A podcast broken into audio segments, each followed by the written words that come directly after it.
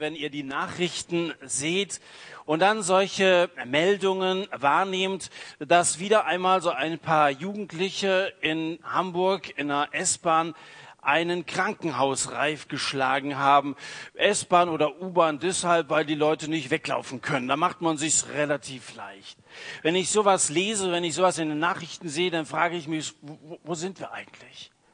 Oder dieses Phänomen, das man Happy Slapping nennt, zu Deutsch fröhliches Reinschlagen.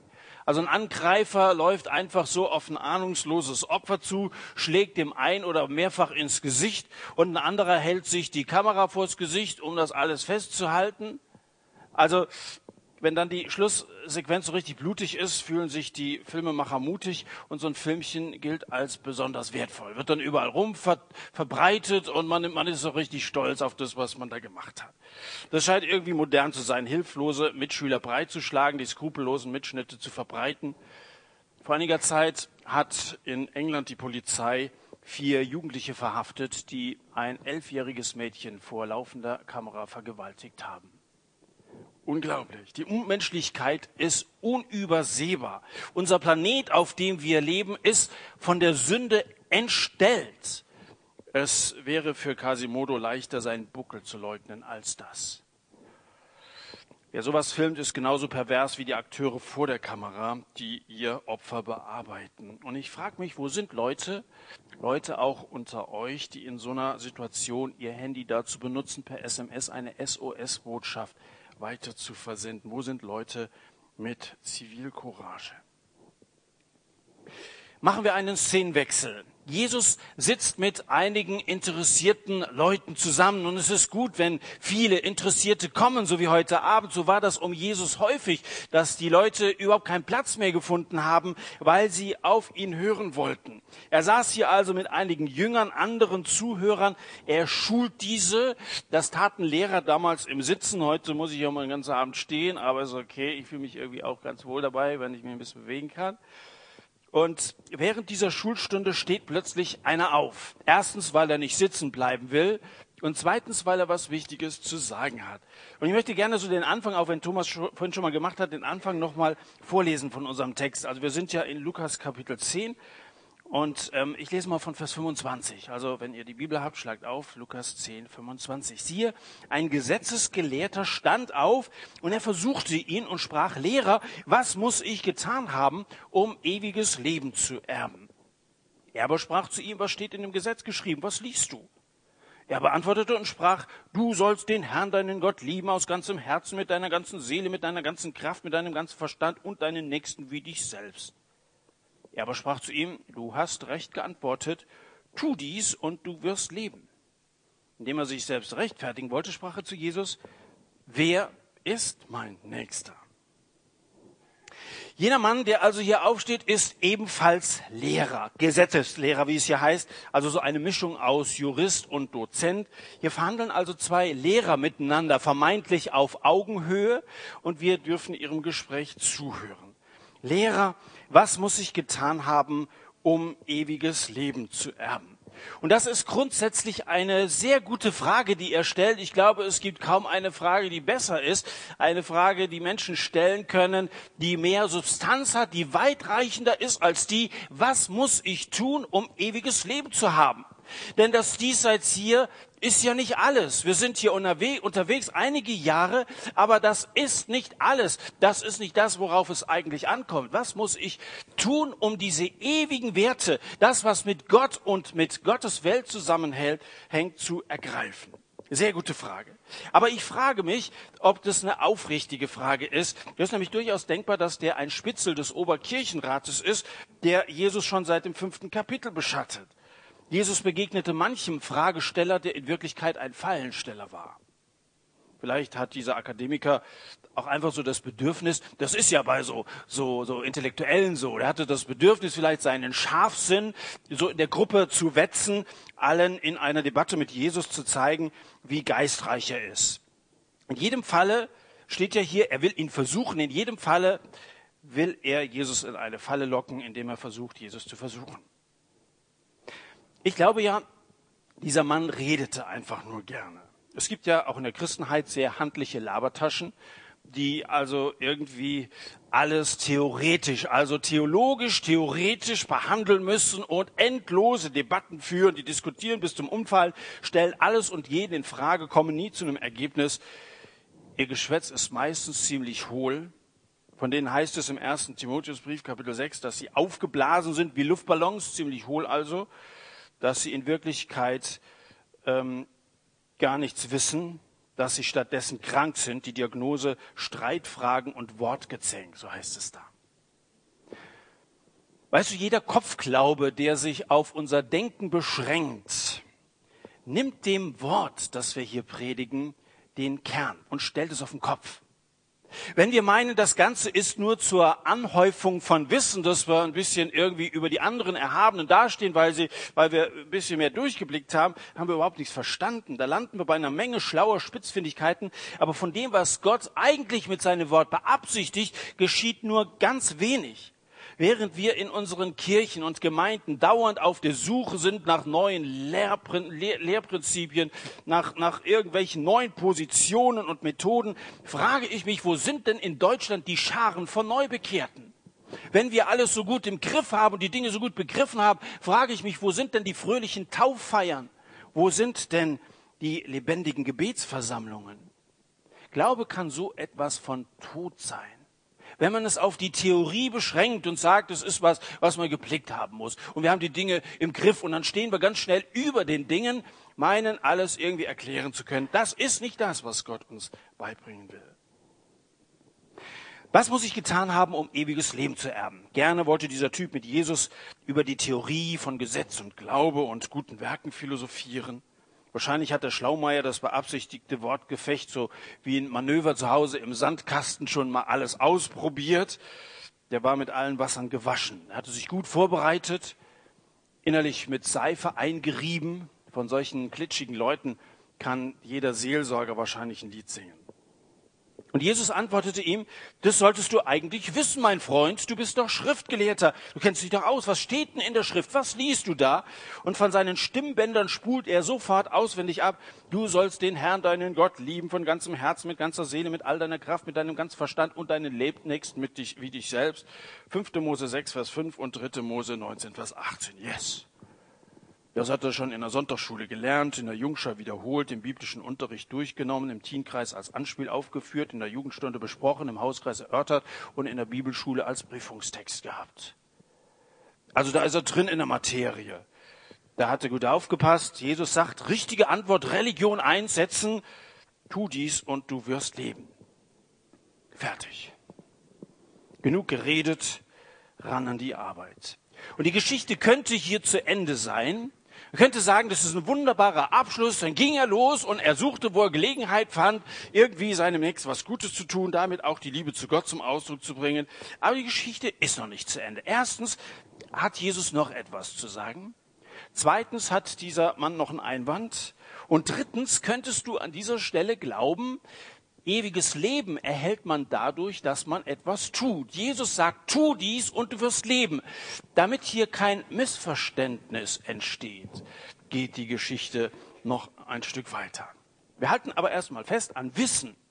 Normalerweise der wichtigsten biblischen Aussagen mangelt es uns normalerweise nicht. Also viele von euch kommen aus irgendwelchen Kirchen oder Gemeinden, die sind irgendwo konformiert worden und dann hast du irgendwie so eine Grund, christliche Grundausbildung schon mal genossen.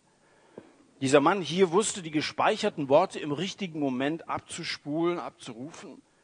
Aber oft sind die Worte Gottes in unserem Hirn nur so etwas wie Daten, die wir da mit uns herumtragen. Manchmal allerdings, und vielleicht kennst du das, manchmal bekommen solche Worte auf einmal eine Seele. Da fangen solche Gottesworte auf einmal an zu atmen, sich zu bewegen. Da kriegen die auf einmal Augen und blicken dich an. Kennst du das? Dass das Wort Gottes irgendwie auf einmal lebendig wird und du, du erschreckst so richtig innerlich, huh, das gilt ja mir.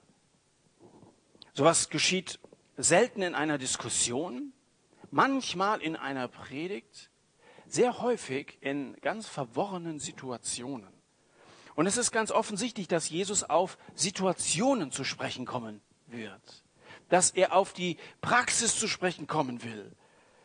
ähm, wenn es hier auf einmal um Gottes und Nächstenliebe geht. Der Gesetzespauker hatte nach dem ewigen Leben gefragt, nach dem ewigen Leben. Er hat also ein sehr hohes Thema angesprochen. Und jetzt dieser Paukenschlag, Liebe. Meine, er hat ja selber geantwortet. Jesus fragt, was steht denn im Gesetz? Und naja, von seinem Wissen her musste er sagen, also in erster Linie steht da mal, dass wir Gott lieben sollen. Aber jetzt, wenn er dann auch von Nächstenliebe redet, der Satz geht ja weiter, Gott lieben und den Nächsten, da wird er womöglich gleich ins Ghetto geschickt. Also dieser Jesus ist wirklich ein ungemütlicher Mann. Ein, ein Mensch, mit dem man scheinbar gar nicht reden kann. Ja. Und deswegen kramt er gleich also das nächste Problem aus der Labertasche hervor. Macht man ja so, das Wort Gottes stellt dich irgendwo in Frage. Und da stellst du sofort eine Gegenfrage. Gilt das eigentlich für uns? Das gilt wahrscheinlich für Israel oder für die Palästinenser oder für die Chinesen, aber für mich nicht. Gell? Also gilt es überhaupt? Du stellst du so eine Frage. Oder noch besser, du fragst grundsätzlich mal, ähm, existiert Gott überhaupt? Ja, wer, sagt das denn eigentlich, dass das wirklich das Wort Gottes ist und dass Gott in der Weise persönlich zu uns redet, dass, dass er uns meint, kann man das also alles jetzt so wörtlich, müssen wir das umsetzen? Und ich kann mich ja nicht auf einen verlassen, der vielleicht gar nicht existiert. Die Gegenfrage des, des Schriftgelehrten, also das sind so unsere Ausflüchte, die wir irgendwie suchen. Ja, die Gegenfrage von diesem Mann hier ist, wer ist denn mein Nächster? Das ist nämlich sehr problematisch, lieber Herr Dr. Jesus von Nazareth, wer das ist. Ob das vielleicht der Mann zwei Häuser weiter oder die alte Dame von Haus Nummer 17 ist. Oder vielleicht ganz jemand anderes, vielleicht aus meiner Klasse oder aus der Firma oder mein Lehrer, der letzte Woche auch nicht so gut aussah. Das muss man erstmal, muss feststellen. Wer ist mein Nächster? Solange das nicht klar ist, bin ich auch nicht verpflichtet, Liebe zu üben. Wie kann ich lieben, wenn ich den Adressaten der Liebe gar nicht kenne? Und mit dieser Frage holt er sich erstmal so eine Galgenfrist raus. Wer labert, der kann auch so ein bisschen in der Unverbindlichkeit bleiben. Da musst du dich nicht ranmachen, deine Eltern um, um Entschuldigung, um Verzeihung zu bitten. Da musst du nicht gleich sozial sein oder so. Erstmal noch die Sache ein bisschen durchdenken. Wer ist mein Nächster? Und da sitzen Leute so im Wartezimmer ihres Lebens und, und versuchen zu beurteilen, jeden, der irgendwie reinkommt, der vorbeikommt, der ihnen begegnet, zu beurteilen, könnte das vielleicht mein Nächster sein. Da machen sich ganz viele Gedanken, warten wir es ab. Und da wartet man, weiß ich nicht, auf irgendwelche besonderen Eingebungen oder so. Wer ist mein Nächster, Jesus? Bitte Antwort. Aber statt mit dem Mann dann über das Wesen des Nächsten zu diskutieren, fängt Jesus an, wie im Kindergarten eine Räubergeschichte zu erzählen. Und das einem, ich meine, einem gebildeten Mann gegenüber. Auf einmal eine Geschichte. Es war ein Mensch, sagt Jesus, der ging von Jerusalem hinab nach Jericho. Ja, das fängt ja gut an, denkt der Schriftgelehrte. Ein Mensch, das soll wohl mein Nächster sein. Irgendein Mensch, also kein Volksgenosse, kein früherer Schulfreund, nicht mein Bruder, sondern irgendein Mensch, jeder x-geliebige, soll also mein Nächster sein. Am Ende der zugekiffte Akkordeonspieler am Bahnhof oder was? Kann ja heiter werden, wenn hier alle Menschen über einen Kamm geschoren und zu meinem Nächsten ernannt werden, nur weil sie Menschen heißen und auf zwei Beinen gehen können ein Mensch. Aber diese Geschichte lässt ihm wenig Zeit, seine Gedanken auf eine längere Wanderschaft zu schicken. Und dann kommt eben das, da war ein Mann, der ging von Jerusalem nach Jericho hinab und dann wurde er von diesen Räumer überfallen. Also genau diese Szene, die wir hier vorhin dargestellt bekommen. Ein unbedarfter Reisender wird Opfer einer Happy Slapping Attacke. Irgendwelche Ganoven, ich weiß auch nicht, wer das war, die schlagen ihn halb tot und rauben und ziehen ihn ganz aus. Da liegt dann der arme Bleich wie ein Schweizer Käse am Straßenrand. Habe ich mir auch noch ein bisschen dramatischer vorgestellt als die Selina, die saß hier so bequem, also der sah nicht so gut aus. Dann kommt so ein Priester vorbei, in wallendem Gewand, ja, die haben immer so würdige Schritte, ja, so ganz erhaben. Der kommt den Weg hinab, heißt es, also von Jerusalem nach Jericho. Er kommt also von der Arbeit. Und da bist du müde und freust dich auf ein bisschen Entspannung. Und dann liegt ausgerechnet noch viel entspannter ein Kerl im Weg. Das passt ja nun irgendwie gerade gar nicht in den Pass, in, in, in, in den Plan. Und dem aufmerksamen Priester fallen als erstes mal die blauen Flecken auf. Blau, der ist betrunken, gell? Also wahrscheinlich gegen Baum gelaufen oder so. Dem Mangel verfällt, wer Festfreude, Wein und Öl liebt, zitierte da aus Sprüche 21. Er schaute sich um und versichert sich, dass also keiner gesehen hat, dass er ihn gesehen hat. Und schnell geht's mit der Bibel unterm Arm heim zu Frauchen, Wein und Ölsardinen. Da ist er weg. Und dann dauert es nicht lange, da kommt als nächstes ein Tempeldiener. Dem soll ich dienen? Nö, ich bin ja Tempeldiener.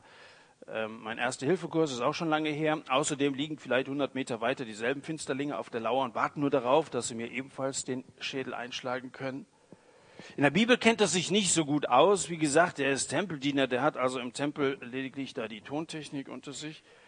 Deswegen zitiert er aber trotzdem irgendwie noch wohlklingend, hilf dir selbst, so hilft dir Gott. Öffentliche Meinung 1, Vers 1. Und damit hat er eben die Leviten gelesen, sprich als Levit seine Pflicht erfüllt und damit ist er auch verschwunden. Es ist irgendwie eine blöde Situation. Man kann sich ja auf so eine Begegnung nicht vorbereiten.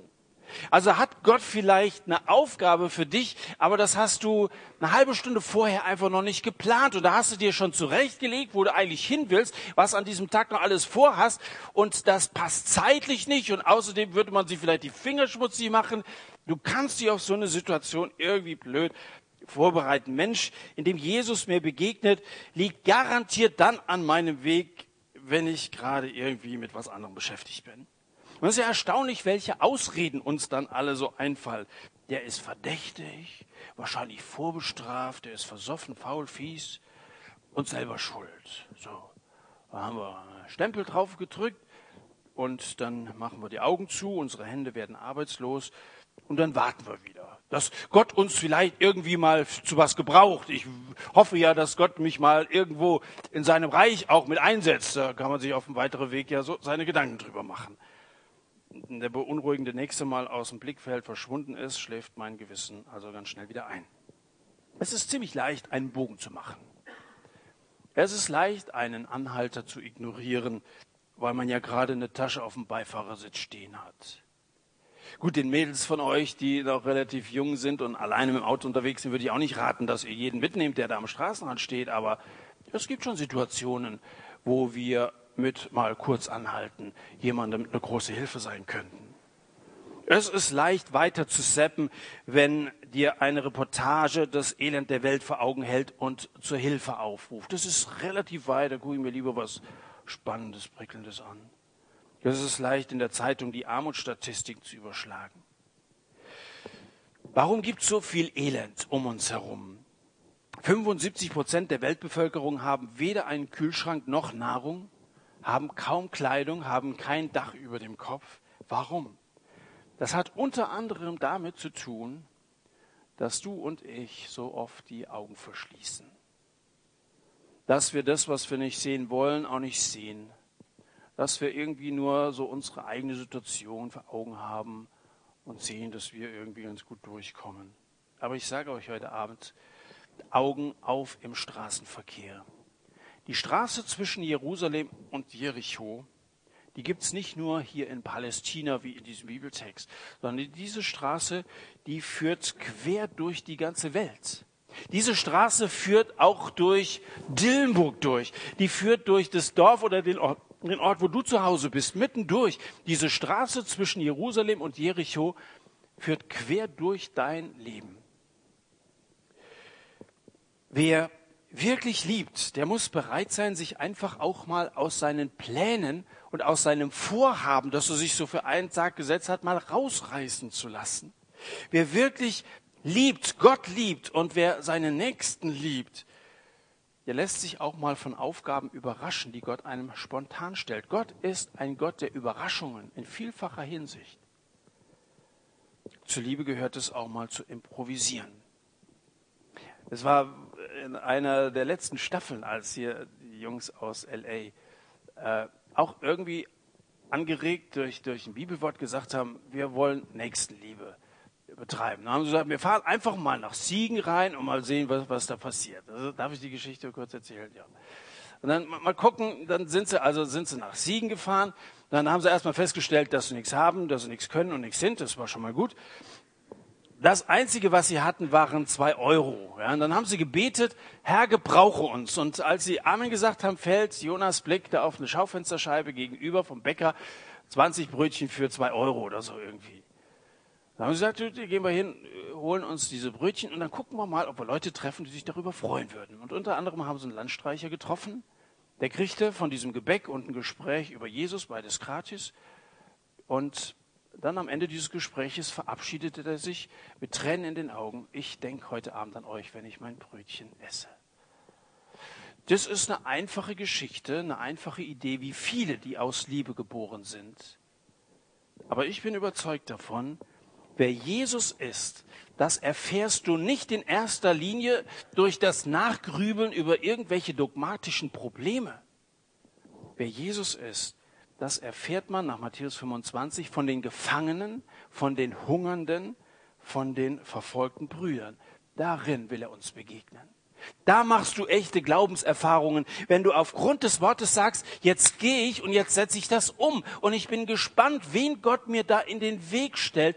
Und ich glaube, ich bin überzeugt davon, dass es eine Person sein kann, die von dieser Begegnung so sehr geprägt wird, dass es Auswirkungen hat, ihr Leben lang, vielleicht bis in die Ewigkeit hinein. Weil sie plötzlich ein völlig anderes Bild von diesen Christen hat, dass das Leute sind, die selbstlos sind. So wie Jesus, der auch von seinem Ross runtergestiegen ist, als wir so arm und elend da lagen, sich dahin gekniet hat, sein ganzes Mitleid zum Ausdruck gebracht hat, uns aufgeholfen hat, den Preis bezahlt hat.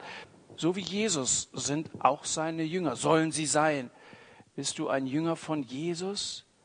Dann lass dich doch in dieses ganze Unternehmen, das er damals angefangen hat, mit einspannen. Lass dich gebrauchen von ihm.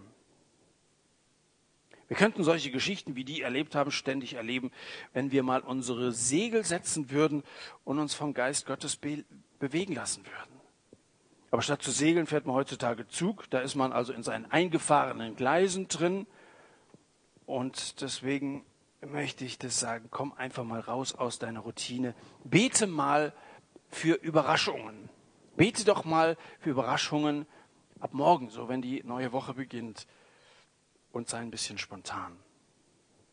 Übrigens, dieser Priester und dieser Levit, die vorbeigehen, das sind Hauptamtliche oder Vollzeitler, wie man uns nennt, die wir für unseren geistlichen Dienst Geld bekommen. Und diese Vollzeitler, die kommen hier nicht allzu gut weg. Die kommen beide vorbei, aber nicht allzu gut weg.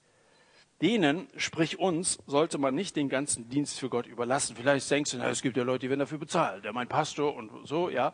Also die sind dafür, das ist ihr Job, aber ich bin ja nur einfaches Gemeindemitglied oder so die kommen nicht sehr gut weg. Wenn du denen das alles überlässt, du siehst ja, was dabei rauskommst. Also ich muss auch von mir sagen, ich bin manches Mal vorbeigegangen und ich habe so manche, manche Gelegenheit verpasst. Und wie ist es mit dir? Du bist du genauso ein Christ wie ich. Und das Wort Gottes gilt für dich genau wie für mich.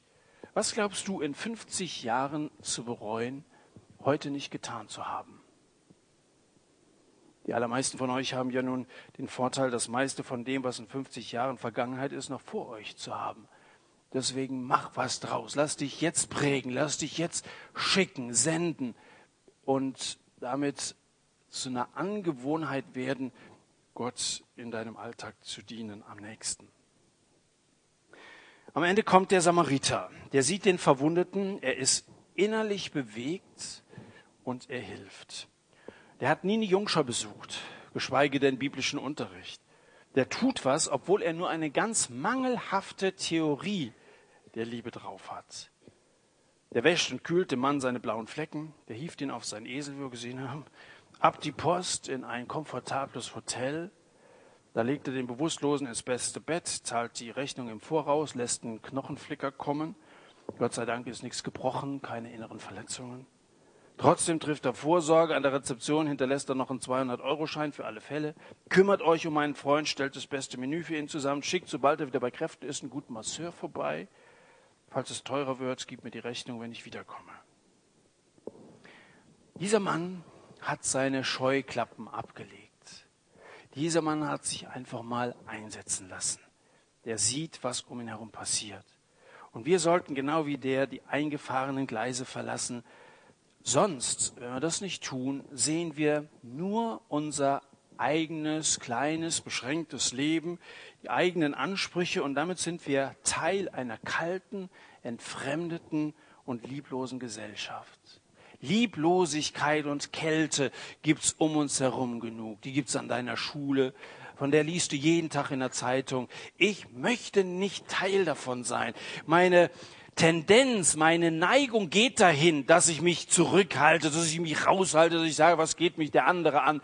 Der geht dich etwas an. Jesus sagt, Gott sagt, liebe deine Nächsten wie dich selbst. An uns selber denken wir sehr viel.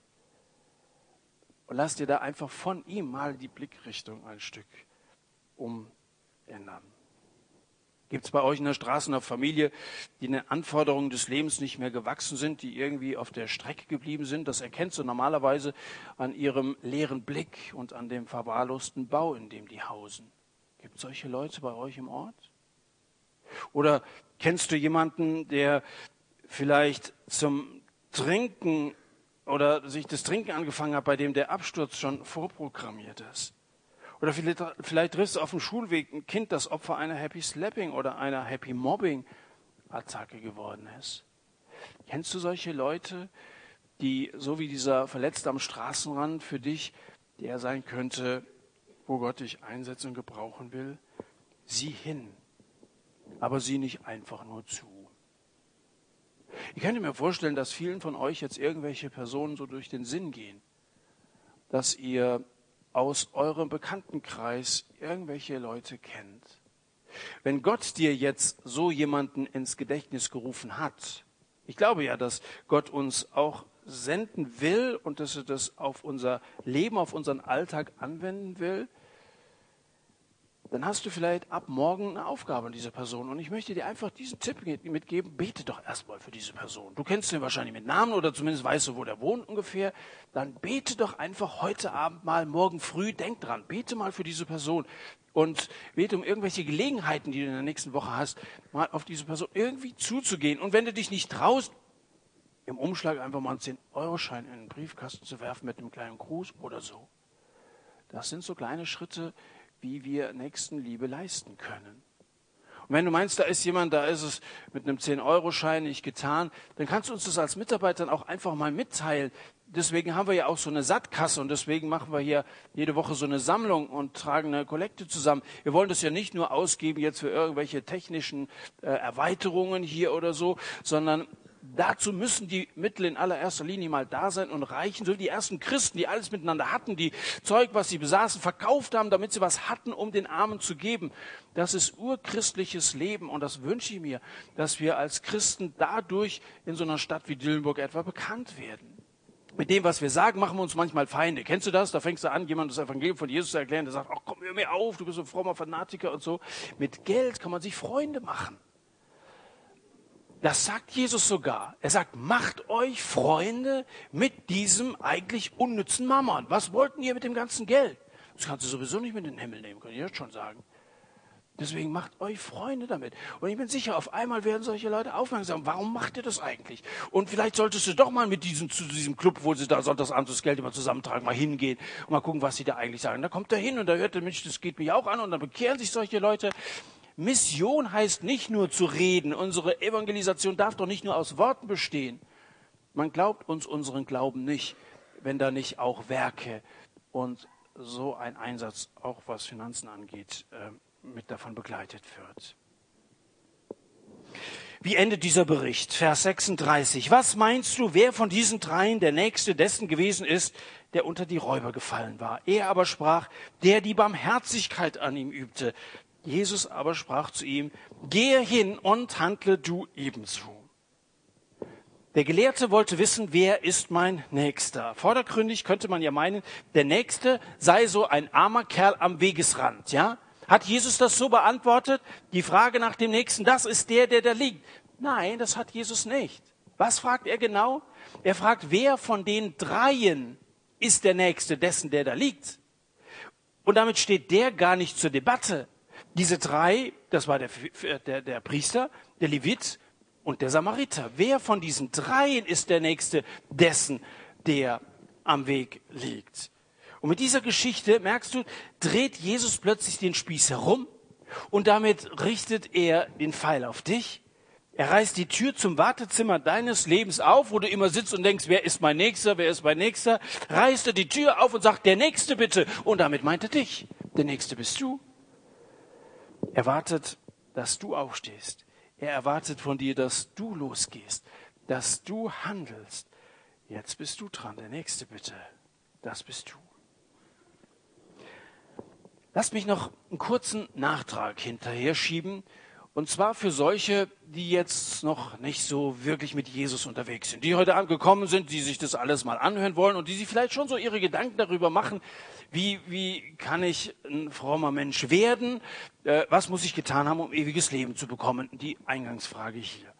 Wenn ich so darauf bestehe, dass wir als Christen unseren durchblutungsgestörten Hintern hochkriegen und was tun, dann will ich nicht den Eindruck erwecken, dass wir deshalb gesetzlich sind, dass wir also etwas tun, um dadurch ewiges Leben zu bekommen. Das wäre gesetzlich. Wir sind nicht gerettet, weil wir etwas tun, sondern wir tun etwas, weil wir gerettet sind. Und das ist ein großer Unterschied. Das heißt nämlich, dass unsere Motivation die Liebe ist. Eben nicht der Druck, dass wir müssen und meinen, deswegen kriegen wir Pluspunkte im Himmel, sondern weil wir lieben. Darum geht es hier in diesem Text. Und wenn Jesus diese Geschichte erzählt und schließt, tu dies, dann ist das zunächst einmal Gesetz. Tu dies ist immer Gesetz. Tu, tu, du musst, du sollst, das ist Gesetz. Und Gesetz beschämt. Diese Geschichte, merkst du, diese Geschichte beschämt ja. Die ist ja irgendwie unbequem, ungemütlich, dass man da stehen bleiben soll und dann Blut und so kannst du gar nicht sehen und schon gar nicht anfassen und so. Gell?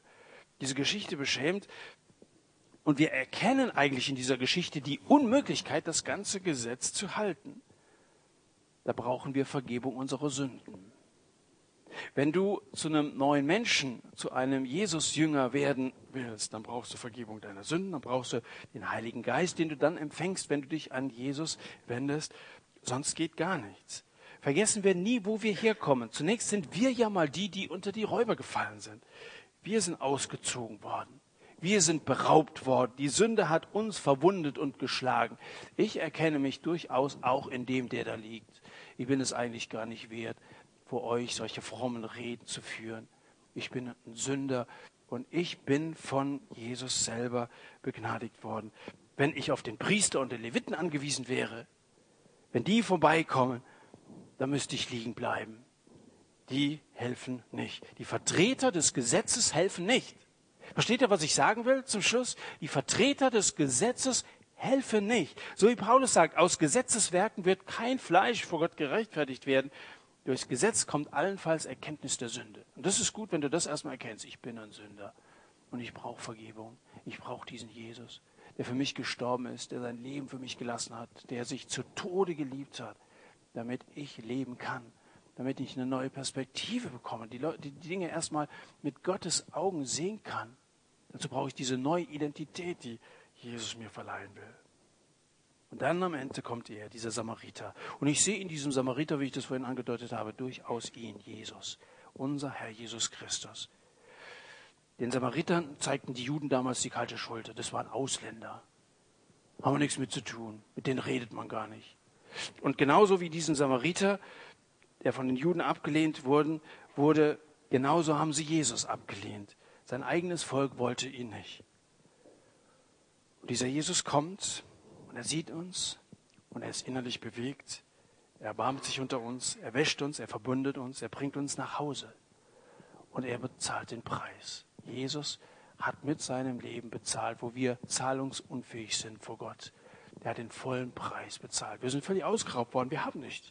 Das Gesetz hat uns sozusagen bloß da liegen lassen. Und wir merken das eine, wir haben nichts zu bringen. Das ist gut, wenn du das erkennst. So wie die erkannt werden, wir haben nichts, wir sind nichts und so weiter. Und dann betest du, mach das doch heute Abend mal und sag, Herr Jesus, ihr habt nichts vorzuweisen. Aber danke, dass du so ein Erbarmen hast, dass du runtersteigst, dass du für mich den Preis bezahlt hast. Er tut das wirklich. Und er spricht, gehe hin und handle du ebenso. Haben wir so eine Zeit der Stille, wie wir das sonst auch haben, so eine Zeit, wo jeder für sich ganz persönlich beten kann. Das, was Gott heute Abend bei dir angesprochen hat, versuch das irgendwie zu beantworten. Und wenn du auf der Suche nach Sicherheit bist und nicht so recht weißt, bin ich jetzt wirklich errettet oder bin ich das nicht, gehöre ich zu Jesus oder nicht, dann kannst du ihm das auch sagen. Hey, ich bin mir nicht sicher und ich merke das, dass ich nichts zu bieten habe. Irgendwie komme ich alleine nicht weiter und ich drehe mich irgendwie die ganze Zeit im Kreis. Aber wenn es so ist, dass du dieser Samariter bist und dass du Erbarmen hast und dass du stehen bleibst, dass du mich aufrichten willst, nach Hause bringen willst, dann möchte ich mich dir heute Abend übergeben und sagen, Herr, nimm mein Leben, mach mein Leben neu, vergib mir, verbinde. Da ist manches zu verbinden in meinem Leben. Diese ganzen Verletzungen, verbinde das, mach mich heil zu einem neuen Menschen, bring mich nach Hause. Das kannst du ihm sagen. Sag ihm das und er nimmt es ernst. Und er macht dich zu diesem neuen Menschen. Ich wünsche dir das sehr, dass dieser Anfang heute Abend für dich ein Start ist für eine lebenslange Beziehung mit Jesus, die bis in die Ewigkeit hineinreicht. Wir beten zusammen eine Zeit der Stille und ich schließe damit einem Gebet ab.